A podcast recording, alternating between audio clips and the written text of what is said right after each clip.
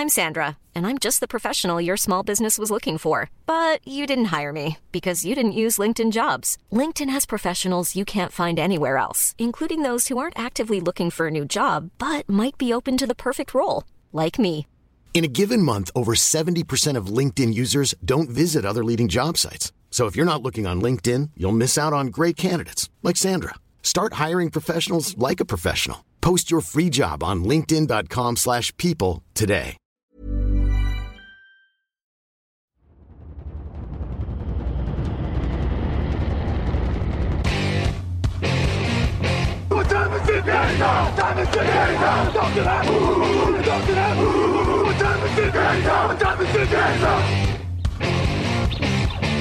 Got gun, Hulk left slot, Dixie left, T left. Mercedes, wide chip, Ricky, Fever left, 75, Katie, Omaha. Quick going.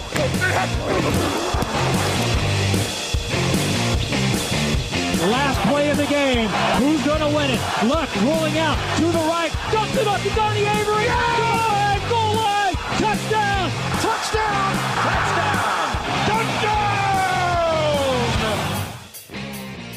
Et bonjour à tous, bienvenue pour un nouvel épisode de Draft. Aujourd'hui, on va vous parler de Tiden. Vous avez déjà eu beaucoup de podcasts cette semaine. Les leçons d'intersaison, c'est un podcast NFL à écouter avec Alain et euh, Lucas. Et également l'excellent podcast euh, de mercredi concernant les defensive tackle qui a été l'œuvre de Nitti et de Tonio. Pour parler de Tiden, j'ai avec moi le porte-étendard de l'équipe draft de chouchou de la stratosphère Twitter, de la twittosphère, c'est ça le, le terme exact, Jean-Michel Boujard. Salut à toi Jean-Michel. Eh, bonjour Victor, bonjour tout le monde. J'espère que vous allez bien. Voilà, draft season, on est à fond. Voilà, c'est le top, on y est. Eh bien écoute, pour cette position de tight end, c'est un classement un peu particulier puisque si on parle de top top joueurs, on en a un seul. Après, on a beaucoup de quantité. On a des joueurs euh, qui ont, de belles qualités, mais, mais, mais vraiment qui ne sont pas dans la même dimension. Et c'est pour ça qu'on va commencer avec le tir 1. Et le tir 1 n'est composé que d'un seul joueur. C'est Brock Bowers de Georgia. Brock Bowers, euh, si je devais euh, en parler aujourd'hui avec vous, et c'est ce que je vais faire, euh, je le comparerais à Marc Andrews, mais Marc Andrews 2.0. Qu'est-ce que j'entends par là? C'est que c'est un excellent receveur, je vais y venir tout de suite, mais c'est également un très bon bloqueur. Et c'est ça qui fait pour moi la différence avec Marc Andrews. Aujourd'hui, Brock Bowers est un coureur de tracé absolument extraordinaire. Il fait partie de ces joueurs, j'aime bien parler des Keenan Allen, etc. Il fait partie de ces joueurs qui ne sont pas forcément le plus rapide, le plus physique, mais qui ont une telle fluidité dans les mouvements, une telle fluidité dans les tracés qu'il arrive à se démarquer à tous les moments. C'est un très bel athlète. Quand il faut jouer un 50-50, il est agressif, il sait le faire, il a euh, les bonnes positions. C'est également un joueur qui a une bonne vitesse de pointe. On l'a vu, il a même joué certains snaps, euh, des jet sweeps ou des choses comme ça à Georgia. Donc on, voit que c'est un joueur qui peut être utilisé dans, beaucoup de, de domaines différents. Euh, je trouve que évidemment c'est un tight end. Donc c'est pas un joueur qui a tout l'arbre de tracé. C'est pas un joueur qui va faire 5 yards de séparation. En même temps, ce n'est pas la nature même de la position. La nature même de la position, c'est de soit de profiter des erreurs d'assignement en défense de zone de la part des linebackers ou des safety, soit dans des 1 contre 1, de gagner le duel physique pour se mettre en bonne position pour attraper la balle. Et, et là-dessus, Brock Bowers, je le trouve extrêmement rassurant parce qu'en fait, à chaque fois qu'un défi s'est présenté à lui, ben, non seulement il l'a relevé, mais il l'a relevé avec les honneurs, comme on pourrait dire. Donc c'est vraiment pour moi le top top joueur de, cette classe. Jean-Michel, Brock Bowers, joueur générationnel, oui ou non, top 10, oui ou non? Qu'est-ce que tu en penses? Alors, moi, j'ai envie de répondre oui à tes deux questions. Après, c'est vrai que générationnel, le souci, c'est qu'on a déjà eu euh, des joueurs qu'on a présentés comme tels et puis qui n'ont pas forcément euh, justifier ce statut. On peut penser à Kyle Pitts. Après, évidemment, ça dépend aussi de l'équipe dans laquelle tu tombes, du système offensif, etc. Mais oui, pour moi, il est générationnel parce que c'est un joueur exceptionnel, exceptionnel. Il fait tout bien en fait. Euh, il est très très bon en réception. Il gagne des yards après la réception. Il sait se démarquer de toute façon. Euh, en plus, comme tu le disais, à Georgia, il était dans une équipe qui avant tout court. Voilà, joue au sol. Donc du coup, oui, bloquer, il sait le faire. C'est pas le plus imposant, c'est pas. N'imaginez pas un Titan qu'on va aligner tout le temps à côté du tackle offensif pour bloquer parce qu'il n'a pas forcément ce gabarit-là. Par contre, si c'est justement un jeu de course qui est appelé, il n'y a pas de problème, il va décrocher, il va aller bloquer un linebacker ou un safety, il sait le faire, il est très volontaire. Il a vraiment énormément de qualité et en plus, ce qui est fou, c'est qu'il a seulement 21 ans. Donc, il a en plus de ça une très grande marge de progression. Oui, pour moi, Brock Bowers, il mériterait un top 10. Après, on le sait, la position de safety, forcément, ça peut jouer contre lui. Il ne sera pas forcément top 10, mais il a ce talent-là. Et je pense que dès sa saison rookie, il peut avoir un minima, un impact comme l'a eu Sam Laporta à Détroit, c'est-à-dire un très très bon impact. Le genre de Titan qui, dans la saison, peut te faire dès sa saison rookie 800 yards et 7 ou 8 touchdowns et, être un acteur majeur d'une attaque NFL. Oui, pour moi, c'est un phénomène. Oui, bon, je pense que là-dessus, on est, on est d'accord. On en avait déjà parlé sur certains podcasts draft. Donc, euh, vraiment, euh, il faut que vous regardiez ce joueur. C'est vraiment quelque chose. Et on va tout de suite passer à notre tiers 2. Et alors là, je vous l'annonce, et je pense pas que Jean-Michel va me contredire, mais on sort probablement du premier tour, là. Dès le tiers 2, on est d'accord. Ouais, ouais, ouais, je pense pas qu'il y aura, je pense pas qu'il y aura un autre Titan au premier tour. Je pense, ça m'étonnerait. Et dans ce, ce tiers 2, on va commencer par euh, un joueur qui, qui, a beaucoup marqué les esprits aussi parce que c'est un excellent euh, euh, receveur et que forcément c'est un peu plus visible quand vous regardez un match que les excellents bloqueurs. Et c'est Jatavion Sanders de Texas, donc qui est, qui, est, pareil, joueur assez polyvalent finalement. Qu'est-ce qui te plaît chez Sanders et, et, comment tu le vois évoluer en NFL ah, il y a beaucoup de choses que j'aime bien chez lui. Après, voilà, pour le présenter rapidement, c'est un Titan, surtout spécialiste en réception. C'est un joueur rapide et athlétique. Alors voilà, imaginez un Titan façon euh, grand receveur, un peu à, la Evan Engram, par exemple, euh, des Jaguars de Jacksonville. Qu'est-ce qui me plaît? Ben, écoutez, je vais vous donner deux statistiques. En 2023, il a fait 45 réceptions. 45 réceptions et aucun drop. Aucun drop. Qu'est-ce qu'on demande à un receveur ou un Titan quand on lui lance la balle? Ben, C'est de ne pas relâcher le ballon. Eh ben, aucun drop. Ça, c'est impressionnant. Aucun drop en 45 réceptions. 45 réceptions en 2023, une moyenne de 15,2 yards de moyenne. Parce que voilà, comme je l'ai dit, il est rapide, il est athlétique, il peut attaquer. Alors la profondeur, tout est relatif, c'est pas un receveur, speedster, etc. Mais 15 yards de moyenne pour un Titan, ça montre bien qu'effectivement, il peut faire un tracé, attaquer la profondeur et être une solution non seulement pour gagner une première tentative, mais même pour aller bien au-delà. Après, c'est quand même un joueur qui a été bon dans les gros matchs cette année. Ça aussi, c'est important. Il a fait 114 yards contre Alabama, 105 en finale Big 12, 75 euh, en demi-finale de playoff. Donc, du coup, voilà, il est bon dans les gros matchs. Ça aussi, c'est important. Et puis alors lui, je parlais de l'âge de Brock Bowers, mais lui, il n'a pas encore 21 ans. Alors, il les aura au mois de mars, d'ici une quinzaine de jours, mais ça veut dire que toute sa saison rookie, il n'aura que 21 ans. Donc voilà, c'est vraiment un joueur sur lequel tu peux miser pour l'avenir et déjà pour le présent, il peut t'apporter beaucoup de choses en réception. Parce que son plus gros défaut, ben, lui, c'est le bloc. Voilà, son gabarit déjà. Alors, je ne vais pas dire un gabarit léger parce que forcément, euh, il me fait deux fois. Mais pour la position de Titan à NFL, il a un gabarit encore un petit peu léger. Quand il s'agit de décrocher pour euh, accompagner un coureur derrière lui, il sait le faire, il n'y a pas de souci. Maintenant, tu ne peux pas l'aligner à côté d'un tackle offensif pour essayer de marquer un pass rusher, un defensive end, surtout en NFL, c'est pas possible.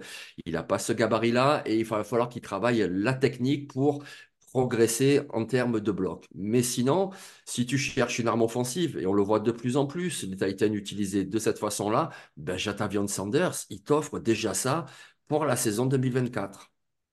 Oui, oui, oui, je suis assez d'accord. Joueur, euh, pour l'instant, en tout cas, unidimensionnel. Euh, tu mentionnes Evan Engram, c'est vrai que c'est pas faux, hein, c'était pas particulièrement un grand bloqueur, ça est toujours pas d'ailleurs. Euh, mais, mais oui, je... en fait, je trouve que Sanders, ce problème, c'est qu'il a le cul entre deux chaises, quoi. C'est qu'il n'est pas vraiment un receveur, mais il n'est pas vraiment un tight end. Mais il est super talentueux. C'est ça qui est. Donc, en effet, lui, ça va faire partie des joueurs. S'il tombe dans une franchise qui arrive à l'utiliser, il peut faire une très belle carrière. S'il tombe sur une franchise qui n'arrive pas à l'utiliser, il peut être un bust complet, en fait. C'est ça qui me fait un peu peur. C'est il y a un talent, mais honnêtement, aujourd'hui, je ne saurais pas exactement comment utiliser. Mais de toute façon, ça va venir hein, parce qu'on le voit de plus en plus. Ah, il y a encore dix ans, le tight end était avant tout un bloqueur. Et si c'était un receveur, c'était un plus. Aujourd'hui, le tight end est un receveur et si c'est un bloqueur, c'est un plus. C'est vrai que le problème de Sanders, c'est qu'aujourd'hui, ce n'est pas du tout un bloqueur et c'est euh, pas forcément extrêmement rassurant. Mais c'est pour ça que moi, je ne suis pas vraiment inquiet, Victor. C'est parce que la franchise qui va le choisir, de toute façon, connaîtra ses qualités et ses défauts. Donc, la franchise qui va le prendre, elle va le prendre pour être ce type-là de Titan, un peu comme euh, Isaiah Likely des Baltimore Ravens. Voilà, ils vont l'utiliser comme ça et en se disant, comme tu dis, on le fera progresser tactiquement pour que petit à petit, il soit un meilleur bloqueur. Mais la franchise qui va le prendre, elle va le prendre pour être ce type de gros receveur à la position de Titan. Donc, je pense que ça peut le faire. Ouais, après, tu sais, les équipes, elles ne savent pas forcément utiliser celles qu'elles sélectionnent. Un Kyle Pitts, par exemple, euh, mon Dieu. Mais bon, c'est un autre débat, mais je vois euh, totalement ce que tu veux dire. Moi, pour le coup, j'ai un autre profil en, tier 2, là, on va en parler. C'est euh, Cadestover de Ohio State. Cadestover, comment dirais-je? C'est typiquement le joueur pas flashy pas, c'est pas le joueur qui va te faire écarquiller les yeux en mode euh, oh incroyable, etc. Globalement, il, a des, bonnes mensurations. C'est un bon athlète sans être un athlète extraordinaire. C'est un joueur explosif sans être un joueur rapide. Par contre, c'est un joueur qui est quand même euh, extrêmement agile, extrêmement euh, véloce pour un joueur de son gabarit. Et globalement, euh, je, trouve qu'en termes de, bloc, euh, il, fait le boulot. C'est-à-dire qu'il n'essaye pas d'en faire trop, mais il fait ce qu'il peut faire. Et ça, c'est plutôt, euh, c'est plutôt pas mal. notamment, j'ai vu beaucoup sur, des, les défenses des blitz, etc. En fait, il va pas forcément gagner les duels contre des mecs de 280 kilos, j'exagère à peine.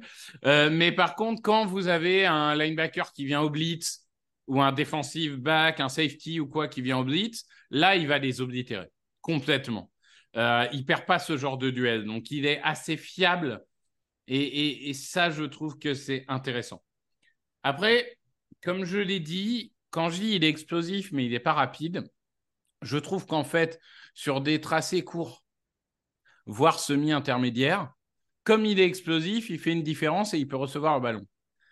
Dès que ça commence à être des tracés un peu plus longs, ça pédale, quoi. Passer les 5-6 premiers yards, ça pédale un peu, quoi. Ça, ça manque, ça manque d'une vitesse pure. Et du coup, je trouve ça un peu dommage. Pareil, euh, il est agile, mais parfois il prend des angles de, de feinte qui sont surprenants, qui lui font perdre du temps et perdre son avantage. Donc en fait, je, je trouve que c'est typiquement un joueur, en plus, lui, par contre, il a 24 ans, je crois, ou presque. C'est typiquement un joueur, il est bon, pas excellent. Et globalement, je ne lui vois pas une marge de progression énorme parce que je pense qu'il est limité par des choses qu'il ne contrôle pas forcément. Donc là, on arrive déjà avec lui, pour moi, dans la catégorie des Tiden numéro 2 et bon, s'il se développe bien et qu'on a une bonne surprise, Tyden numéro 1, mais je trouve qu'on arrive déjà dans la catégorie des très bons remplaçants. Ou en tout cas, enfin, le Tyden numéro 2 n'est pas forcément un remplaçant selon votre, vos schémas de jeu, hein, parce qu'il y a des équipes qui jouent euh, beaucoup d'actions avec deux Tyden. Mais ce que je veux dire, c'est que j'ai du mal à voir une attaque tourner autour de lui, pour le coup. Oui, c'est ça, exactement. Voilà, c'est un bon joueur. En plus, il vient d'un bon programme.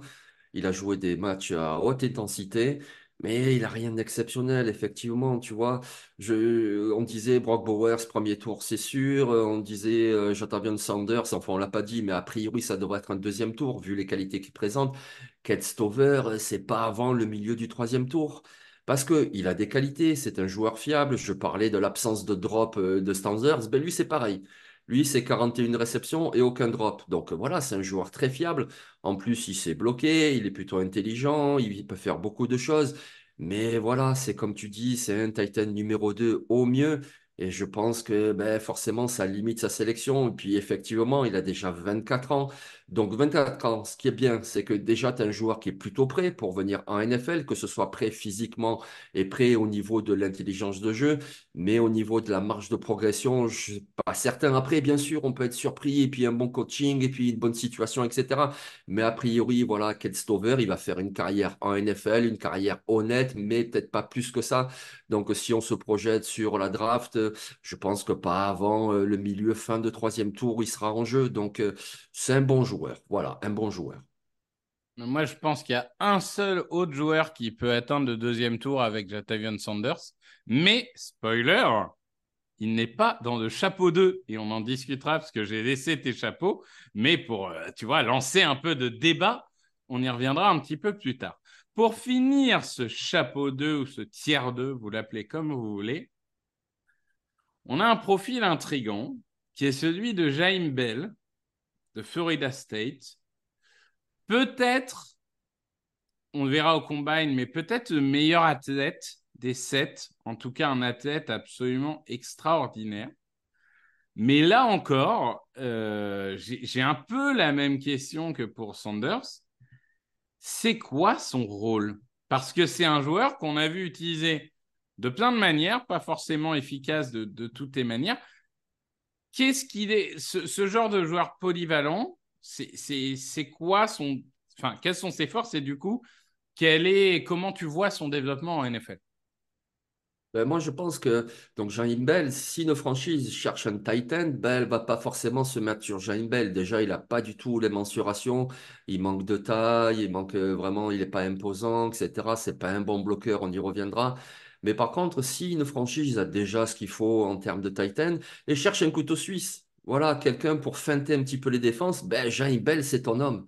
Comme tu l'as dit, euh, polyvalent euh, à l'université, que ce soit avec euh, South Carolina ou avec Florida State dernièrement, puisqu'il a joué dans deux universités, ben, il a joué Titan, il a joué fullback, il a même joué running back. C'est-à-dire qu'en 2022, par exemple, il a inscrit 260 yards et trois touchdowns au sol, en portant le cuir.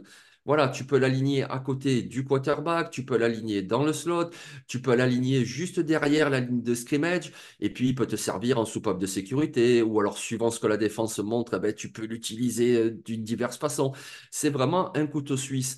En plus, avec son physique comme ça, un petit peu trapu, avec, euh, euh, comment on appelle ça, un centre de gravité assez bas, et puis ses qualités athlétiques, c'est quelqu'un qui gagne beaucoup de yards après réception. Donc, voilà, tu appelles un jeu, tu vois que c'est un petit peu bloqué, tu lances la balle sur James Bell et tu sais qu'il peut te gagner 5, 6, 7 yards, te faire gagner la première tentative. C'est un joueur très intéressant à ce niveau-là. Après, effectivement, ce qui joue contre lui, ben, le bloc, déjà, tu peux pas l'aligner à côté d'un offensive tackle, c'est pas la peine de l'envisager. En décrochement, pour aider un coureur, ouais, c'est là aussi quand même moyen, il peut le faire et il va progresser, mais c'est pas non plus sa, vraie qualité. Après, au niveau, euh, comment dire, euh, du jeu pur, tu peux pas l'utiliser non plus comme ça. C'est vraiment un couteau suisse. C'est comme ça qu'il faut l'utiliser. Donc, du coup, on le met dans le tiers 2 parce que c'est un joueur très intéressant qui peut apporter quelque chose. Mais je pense que lors de la draft, et tu le penses aussi, que beaucoup de franchises NFL prendront d'autres Titans avant lui. C'est vraiment, si tu es déjà bien à cette position, que tu cherches quelqu'un pour feinter les défenses, ben, tu peux prendre un James Bell qui pourra faire beaucoup de choses. Et forcément, ce type-là de joueur, ça cote à la draft. Moi, je pense que c'est le troisième jour de la draft. Voilà, un milieu ou un début de quatrième tour, mais pas avant.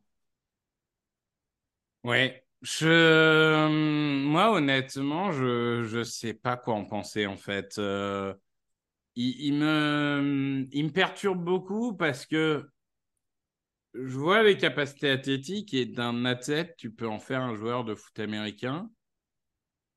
Mais, mais comme tu dis, je regardais, il est plus euh, petit que Nico Collins, par exemple, et à peine plus gros.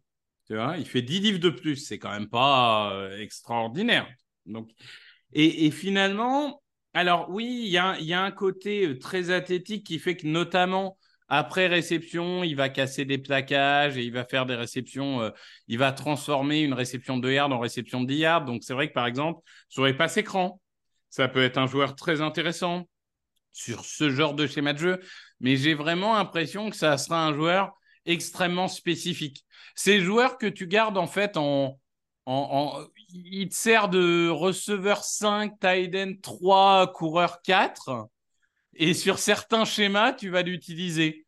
Mais, mais je n'ai pas l'impression que ça soit un joueur qui ait forcément le, les, les capacités d'apporter de, de, plus. Après, pourquoi il est dans tier 2 C'est parce qu'il euh, y a un moment, on sait, des franchises NFL survalorisent les capacités athlétiques. Ce que nous, on ne fait pas forcément tout le temps. Mais les franchises NFL survalorisent les capacités athlétiques. Donc, à un moment, s'ils trouvent un moyen d'utiliser, bah, ils le feront et, et, et, tant mieux pour lui. Mais c'est vrai que euh, c'est ce genre de joueur où.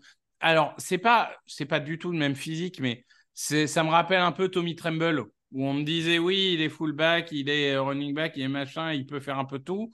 Oui, bah du coup, c'est quoi son rôle? Bon, finalement, il s'est fait une petite place. Euh, certes, pas dans une franchise euh, très réputée, mais il s'est fait une petite place. Donc, euh, pourquoi pas? Après tout, pourquoi pas? On va oui, parce que de toute façon, pardon, tu vois, de toute façon, à la draft, au premier tour, au deuxième tour, tu cherches des titulaires. Au troisième tour, si tu peux avoir un titulaire, c'est encore mieux, mais c'est déjà moins évident. Mais quand tu arrives au quatrième tour, par exemple, les franchises cherchent aussi un type de joueur qui peut faire des différences de temps en temps. C'est-à-dire que même si euh, Bell est utilisé sur 10 jeux par match, et que sur euh, ces matchs, il fait euh, ne serait-ce que deux réceptions, une portée de balle. Mais si tu l'utilises, je sais pas, moi, en fin de match, quand il faut euh, créer quelque chose, quand il faut changer un momentum, etc., ben, c'est un joueur qui peut t'apporter quelque chose. Et au quatrième tour, tu peux chercher des joueurs comme ça. Tu cherches pas forcément un titulaire, tu cherches quelqu'un qui, situationnellement, va t'apporter un petit quelque chose, vraiment de temps en temps, mais il t'apporte un petit truc. Et ça peut être ce type-là de joueur. Donc, tu cherches pas un titulaire, tu peux prendre Jean Bell en te disant sur quelques matchs dans la saison, à certains moments, il va m'apporter, hop, il va feinter la défense, il va apporter un petit truc. Je pense qu'il peut avoir une cote à ce niveau-là. Non, mais je, je suis d'accord avec ça, je ne conteste pas du tout, bien au contraire. On arrive dans notre tiers 3 avec un premier joueur qu'on va appeler un ovni, euh, si on peut l'appeler comme ça.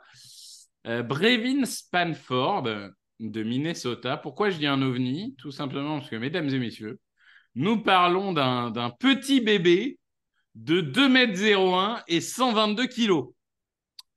Donc là, euh, là, autant dire qu'on n'est pas, euh, pas sur du Jaime Bell, on n'est pas sur du Jatavion Sanders, on est quand même sur un d'autres dimensions physiques.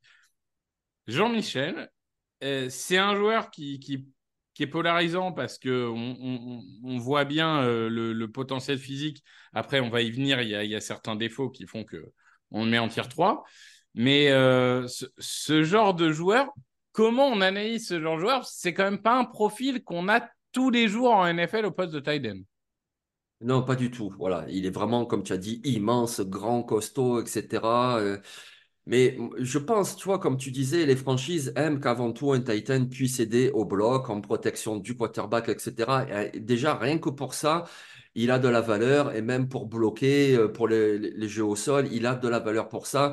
Il peut faire penser à Darnell Washington qui a été choisi au troisième tour l'année dernière par Pittsburgh. Mais déjà, il t'offre ça. Voilà, il a un gabarit tellement immense, même s'il doit encore progresser en bloc. Hein. Je ne dis pas que c'est un, un bloqueur parfait, mais déjà, il t'apporte ce potentiel-là. Donc, euh, ça lui donne déjà une cote il peut être aligné, lui, à côté de l'offensive tackle et t'aider en protection du quarterback ou si tu appelles un jeu de course pour ouvrir les brèches, il n'y a pas de problème. Il est vraiment très puissant. Tu peux aussi l'aligner un petit peu dans le slot où il a un avantage de gabarit évident sur les linebackers ou sur un safety qui va venir dans la boîte. Et ça peut lui permettre d'être une soupape de sécurité pour le quarterback. Ça, c'est important. Après, effectivement, ben, à Minnesota, il jouait dans une attaque qui courait vraiment beaucoup, beaucoup, beaucoup et de temps en temps lançait. Donc, il a pu se développer et se servir de son physique pour bloquer. Mais après, au niveau des aptitudes en réception, c'est peut-être un petit peu moyen. C'est d'ailleurs une des questions qui se posait lorsqu'on l'a vu au Senior Bowl. Alors, lors du match du Senior Bowl, il a capté une passe pour un touchdown. Donc, il a montré qu'il a aussi des aptitudes. Mais forcément, il va falloir qu'il travaille, que ce soit les réceptions au niveau des mains, que ce soit au niveau du placement du corps, que ce soit si on lui demande de courir des tracés, il y a quand même du travail à faire en réception. Mais d'ores et déjà, on l'a vu cette année, Darnell Washington à Pittsburgh, il n'a pas été énormément utilisé en réception. Par contre, il a été relativement souvent sur le terrain parce qu'en termes de bloc, déjà, il t'apporte quelque chose. C'est pour ça que je pense que Brevin Spangford, lui, ça peut être un solide choix au troisième tour parce que rien que ce gabarit-là, si tu le développes techniquement et s'il peut t'apporter un peu plus en réception, eh, ça peut être une bonne option. Tu as été un numéro 2, je pense, pas plus que ça, surtout qu'il a déjà 24 ans. Il a fait six saisons à l'université, donc cinq sur le terrain, hein, une redshirt euh, sa première saison. Mais il est déjà un petit peu plus âgé. Mais c'est un profil tellement atypique et qui déjà t'apporte une dimension physique que je pense qu'il peut plaire à une franchise. Oui, oui, je, je suis d'accord avec ça.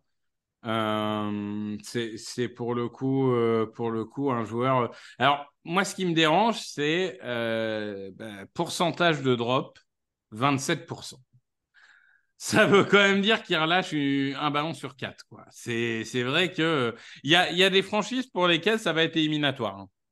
Je dis tout de suite. Euh, et puis, bah, forcément, avec un tel gabarit, euh, c'est pas le joueur le plus explosif, c'est pas le joueur le plus rapide. Forcément, il faut, faut traîner quand même les 122 kilos. Euh, donc, ouais, je, le vois plus dans une équipe qui pratique beaucoup la course et qui a besoin d'un tight end numéro 2 pour faire les blocs il peut être intéressant parce que même si en effet techniquement il peut encore progresser, contourner un frigidaire ça prend du temps quoi. Quand bien même euh, techniquement ça soit pas forcément parfait, euh, ça prend du temps de contourner une montagne comme ça. Donc oui oui je pense que en fait c'est un de ceux où je suis le plus confiant sur le fait qu'il trouvera un rôle. Alors ça sera peut-être pas un rôle flashy, ça sera peut-être un tight numéro 3 ou quoi, mais euh, je suis euh, assez euh, confiant là-dessus. On arrive sur le prochain joueur. Et moi, je dois avouer que c'est celui que j'aurais mis en tier 2. Et dans mes évaluations, si vous voulez, aujourd'hui, Jatavion Sanders, je l'ai en fin de deuxième tour. Et c'est le seul que j'ai en début, milieu de troisième tour. C'est pour ça que je disais qu'éventuellement, ça pouvait faire un deuxième tour sur un malentendu c'est Theo Johnson de Penn State. Euh, Theo Johnson, euh, je, trouve que déjà, c'est des mains très fiables. C'est un très bon coureur de tracé. C'est un joueur plutôt explosif. C'est un joueur agressif, volontaire, qui va chercher les gardes après réception. C'est un joueur vraiment, je trouve, euh, c'est un bon athlète, c'est pas un méga athlète, sinon il serait plus haut, mais il utilise le maximum de son potentiel. Et ça, déjà, ça veut dire en général que tu es un bosseur quand tu utilises le maximum ton potentiel. Donc ça, déjà, c'est plutôt appréciable sur le bonhomme. Euh, et, déjà, donc en termes de, receveur, je, trouve que c'est plutôt un très bon joueur qui a, su montrer, euh, alors surtout à Penn State, forcément, qui, est une université qui utilise pas mal de formation à deux tight end et tout. Il a montré qu'il était à l'aise euh, dans plusieurs domaines. Donc ça, c'est pas mal. Et je trouve qu'au niveau du bloc, ça s'est quand même bien amélioré. Euh, et il n'est pas techniquement parfait. Il sera jamais athlétiquement dominant. Mais comme il est techniquement propre, on va dire, dans sa manière d'aborder des choses régulier et qui fait très peu d'erreurs, eh ben, il est très peu pris à défaut.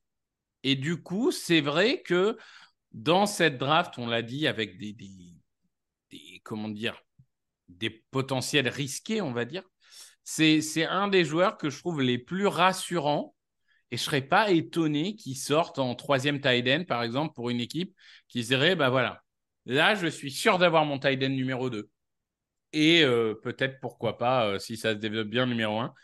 Mais je dois avouer que Theo Johnson, moi, c'est un joueur que j'apprécie beaucoup, euh, plus, on va dire, que le consensus. C'est pour ça que je n'ai pas insisté pour le mettre en tier 2 ou quoi, parce que je pense que tier 3 aujourd'hui, c'est sa place au niveau du consensus.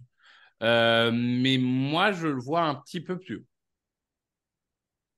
Oui, oui, je suis d'accord avec ça. Oui, effectivement, tu vois, on le disait tout à l'heure, euh, Jain Bell, voilà, on l'a mis tier 2 parce qu'il est, tellement polyvalent que c'est intéressant. Mais je pense que Theo Johnson sera pris avant Jain Bell. Parce que moi, je le trouve euh, bien athlétique, hein, peut-être un peu plus que ça. On va voir au combine, mais à mon avis, c'est vraiment un bel athlète. C'est un Canadien, hein, ça fait toujours plaisir, c'est un Canadien. Je ne suis pas sûr qu'il soit francophone, hein, mais c'est un Canadien. Mais c'est un joueur voilà, très athlétique qui apporte beaucoup de choses. Il a inscrit, je ne sais plus, 7 ou 8 touchdowns cette année, donc il, est fiable dans la zone d'embut. Et puis, oui, c'est un bon bloqueur. De toute façon, en PN7, tu n'as pas le choix, tu es obligé de bloquer parce qu'il y a beaucoup de courses. Et il sait tout faire. Donc, je pense que c'est un joueur, voilà, à minima, c'est ton Titan numéro 2. Et déjà, après, euh, s'il se développe bien, ça peut t'apporter encore plus que ça. Moi, je pense que c'est un joueur très intéressant. Déjà l'année dernière, il me plaisait. Et puis cette année, effectivement, il a encore progressé. Je pense que c'est un très bon joueur. Et effectivement, je ne serais pas surpris de le voir en fin de deuxième tour parce qu'il t'apporte quand même beaucoup de qualité. Oui, il est né à Winnipeg, donc euh, bon, ça, ça n'empêche pas qu'il peut peut-être parler français, mais c'est vrai que ça, c'est, pas forcément aussi automatique que si vous êtes né à, à Montréal euh, Québec ou Trois-Rivières. Qu'on salue. D'ailleurs, si on a des auditeurs euh, du Québec, euh, on les salue évidemment. Euh, Jean-Michel, il nous reste un dernier joueur qui nous vient de l'université chrétienne du Texas, TCU.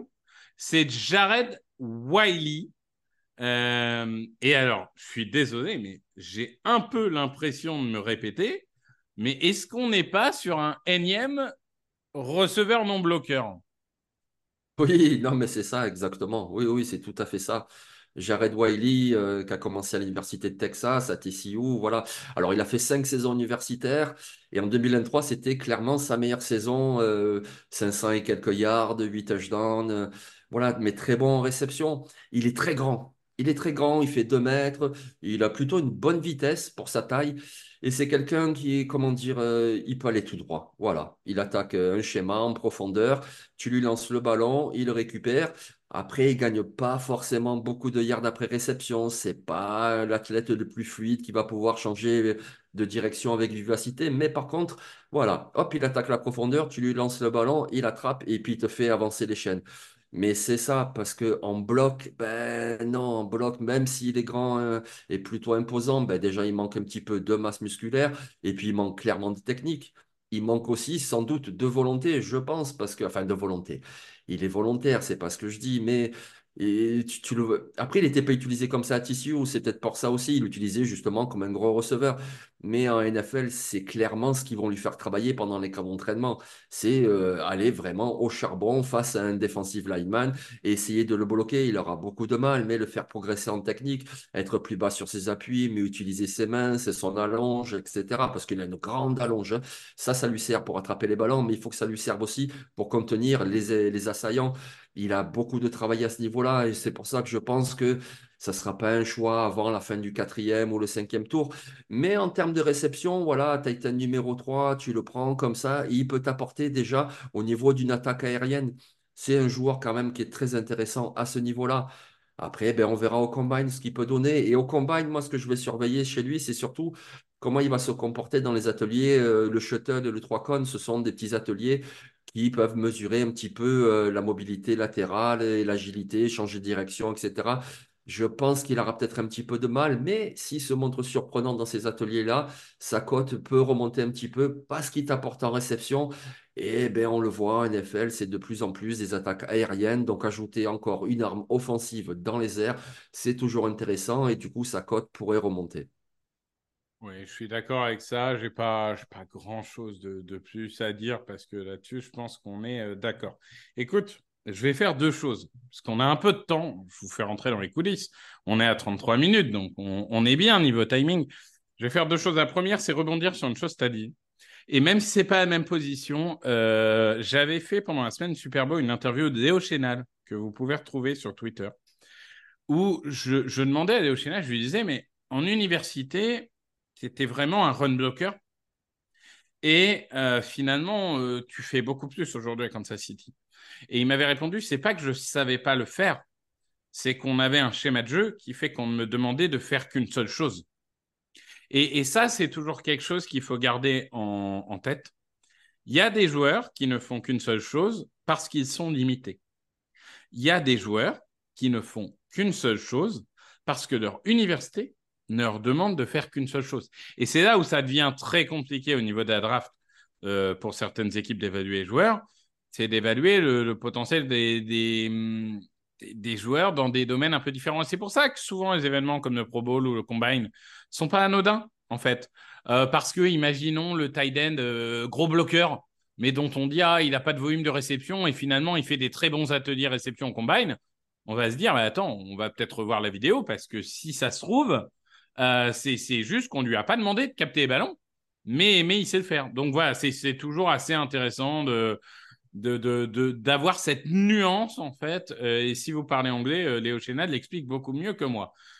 Et écoute, je vais, je vais faire quelque chose, Jean-Michel, euh, pour égaliser à quatre joueurs partout. Je vais prendre celui qu'on avait mis comme premier joueur de notre tier 4.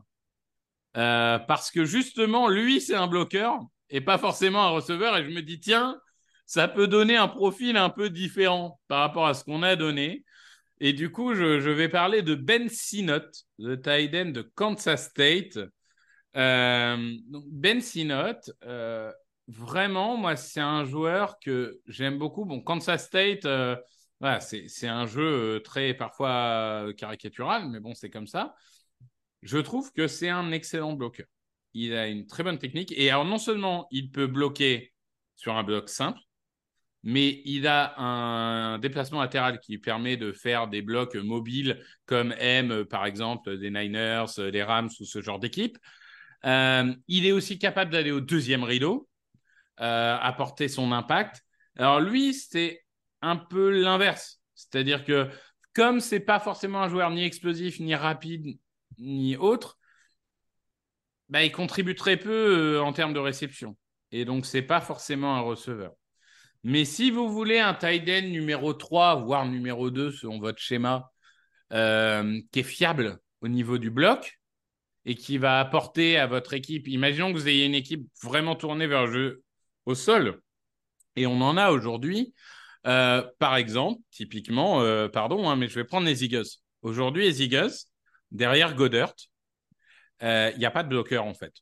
Calcaterra, c'est pas un bloqueur. Euh, globalement, il y a, pas, il manque ce tight end bloqueur.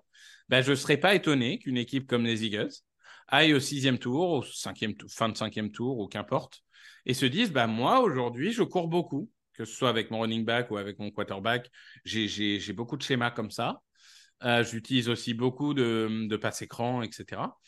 Euh, et du coup, j'ai besoin d'avoir ce tight end bloqueur. C'est ce qui manque à mon escouade. Et du coup, ces genres de joueurs, je ne serais pas étonné non plus qu'ils trouvent une place en fin de cinquième, début de sixième tour. Jean-Mi, c'est toi qui l'avais mis dans, dans, la liste. Est-ce que tu es d'accord avec mon analyse? Oui, oui, tout à fait. Oui, oui, c'est un joueur très intéressant. Voilà. Tu vois, on en parle depuis le début de ce podcast. Il y a des joueurs qui ont du potentiel et des joueurs qui ont de la fiabilité. Ben voilà, c'est le type de joueur fiable.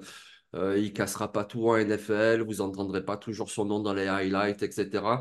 Mais c'est le type de joueur très fiable. Donc euh, oui, c'est ça, exactement. Une franchise va le prendre et se dire, bon, de toute façon, bien sûr, il faut qu'il progresse, il faut qu'il s'adapte au niveau de la NFL, mais c'est un joueur qui, d'ores et déjà, va pouvoir être sur le terrain sur certaines situations de jeu et apporter beaucoup de fiabilité. Il fera rien d'extraordinaire, mais il va apporter à l'équipe, il va jouer son rôle, il va faire le taf, comme on dit. Oui, oui, c'est un très bon joueur à ce niveau-là. Et donc, tu prends le samedi de la draft et tout le monde dira, ah ben oui, choix solide. Voilà, donc ça nous fait huit joueurs, euh, quatre chacun.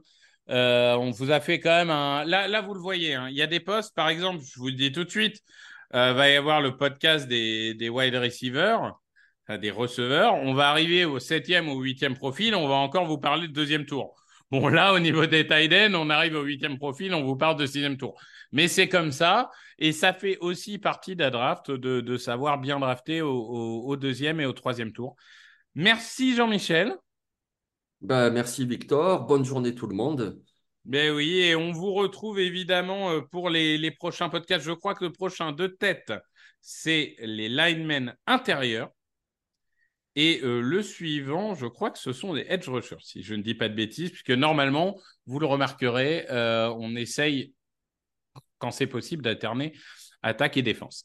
Merci à tous et passez une très bonne journée sur les antennes de Touchdown Actu. Salut, salut